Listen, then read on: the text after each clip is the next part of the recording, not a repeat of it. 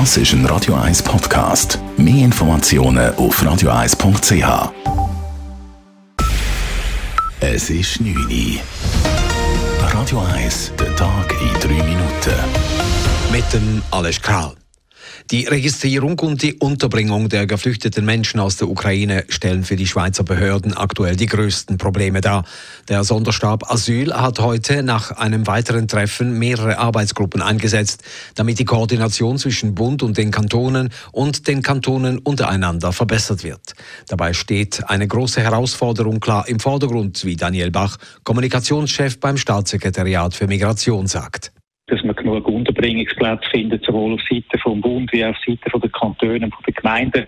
Und da geht es einfach darum, dass man nicht alle zum Beispiel am gleichen Ort fragen, oder dass man den Einsatz äh, Zivilschutz, Zivildienstleistende, dass man auch Armeeunterkünfte, dass man auch private Unterkünfte, dass man das ein bisschen koordinieren kann. Eine weitere Arbeitsgruppe soll sicherstellen, dass der Verteilmechanismus auf die Kantone gerecht abläuft und der Verteilschlüssel wieder eingehalten werden kann. In der umkämpften, strategisch wichtigen Hafenstadt Mariupol warten die Menschen weiterhin verzweifelt auf Hilfe. Das IKK bezeichnete es am Abend als unmöglich, eine geplante Evakuierungsaktion umzusetzen. Ein neunköpfiges Rotkreuz-Team in drei Autos habe Mariupol nicht erreicht. Morgen soll ein neuer Versuch gestartet werden. 45 Busse stehen außerhalb der Stadt bereit, um die Menschen in Sicherheit zu bringen.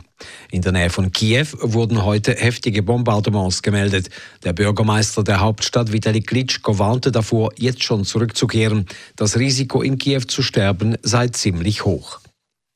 In den Zürcher Trams und Bussen haben heute noch nicht alle Passagiere die Maske abgelegt. Eine Bilanz zu ziehen am ersten Tag, an dem die Maskenpflicht im ÖV nicht mehr galt, sei schwierig, sagte VBZ-Sprecherin Daniela Dobler. Dennoch. Wir haben gleich ein bisschen äh, uns geachtet, wie es so aussieht unterwegs.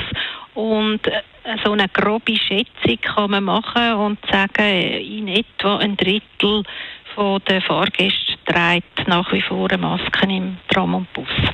Auch in den Arztpraxen sollen die Masken weiterhin getragen werden, so lautet die dringende Empfehlung der Zürcher Ärztegesellschaft. Dies, weil sowohl erkrankte als auch besonders gefährdete Personen jeweils eine Praxis aufsuchen. Die kommenden Abstimmungsvorlagen auf nationaler Ebene sind alle auf Ja-Kurs. Beim Transplantationsgesetz würden gemäß einer SRG-Umfrage aktuell 63 Prozent bestimmt oder eher Ja sagen.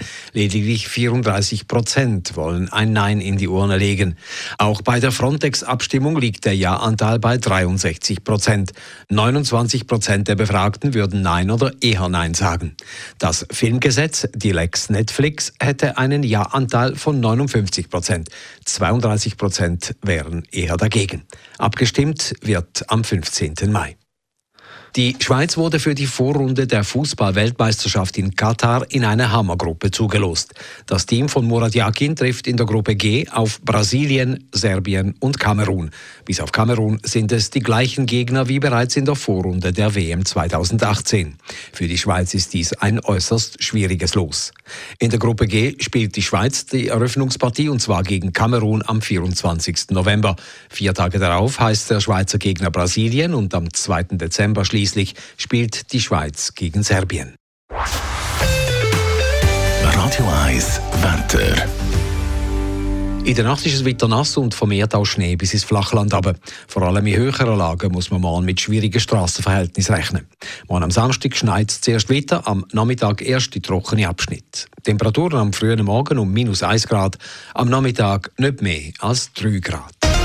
Das war der Tag in 3 Minuten. Das ist ein Radio 1 Podcast. Mehr Informationen auf radio1.ch.